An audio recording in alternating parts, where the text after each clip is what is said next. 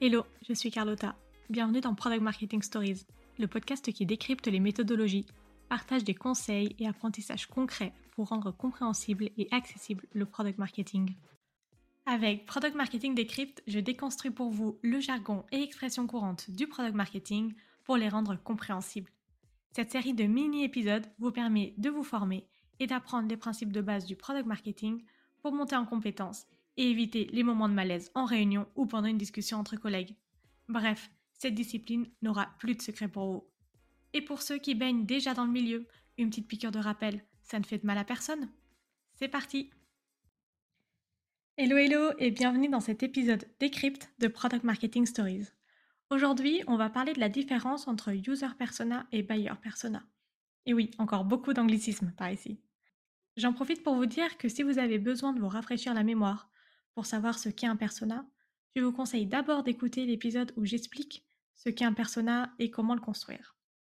Cette petite parenthèse étant faite, on peut revenir à notre sujet du jour. Le buyer persona représente la personne qui est la plus susceptible d'acheter votre produit.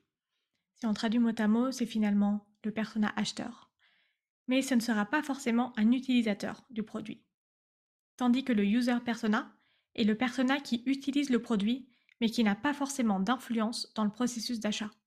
Si on traduit ce mot en français, c'est le persona utilisateur. Selon notre métier, on ne va pas se focaliser de la même manière sur ces deux types de personas. Les équipes sales et marketing, par exemple, vont davantage s'intéresser aux buyer persona pour acquérir de nouveaux clients, tandis que les équipes produits et tech, mais aussi les customer success, vont se focaliser davantage sur les user persona pour offrir la meilleure expérience d'utilisation possible du produit ou du service. Pour compliquer un petit peu les choses, en B2B, ça arrive souvent que le buyer persona et le user persona soient différents.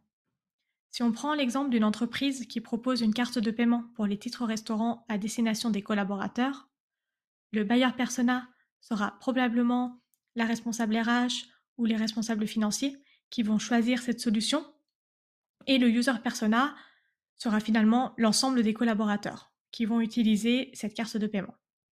Du coup, les arguments utilisés pour que les bailleurs persona, dans ce cas RH, responsable financier, choisissent cette solution plutôt qu'une autre, ne seront pas les mêmes que les arguments utilisés pour que les user persona, à savoir les collaborateurs, utilisent cette carte de paiement. En B2C, ça arrive moins souvent que les users et bailleurs persona soient différents mais ça peut quand même être le cas pour des produits à destination d'enfants, où les bailleurs persona seront les parents, ou pour des produits qui sont souvent offerts comme les cadeaux.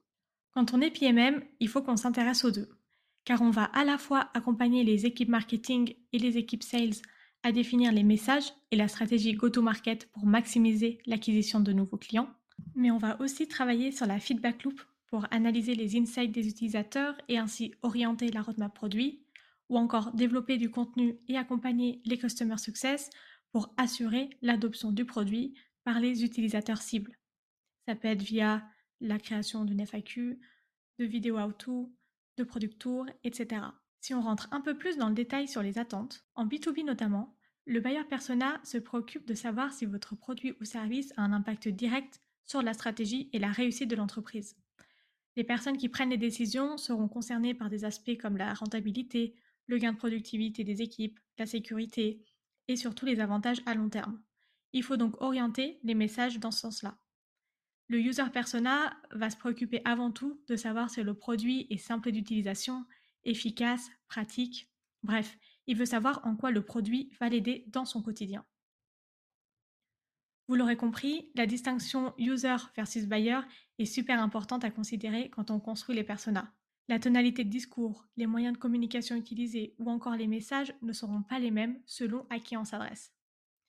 Alors quand on crée un nouveau contenu, il faut toujours avoir en tête à qui on veut parler. C'est tout pour aujourd'hui. J'espère que cet épisode décrypte vous a plu. N'oubliez pas de m'envoyer les mots jargonneux du product marketing pour qu'on les décortique ensemble. À bientôt pour un nouvel épisode. Salut! Merci d'avoir écouté cet épisode jusqu'au bout. Si l'épisode t'a plu, n'hésite pas à le partager sur LinkedIn en me taguant. Tu peux aussi me soutenir en laissant un avis 5 étoiles sur Apple Podcast et me laisser un commentaire. Ton aide est précieuse pour m'aider à faire connaître Product Marketing Stories et aussi m'encourager à créer davantage de contenu. Alors merci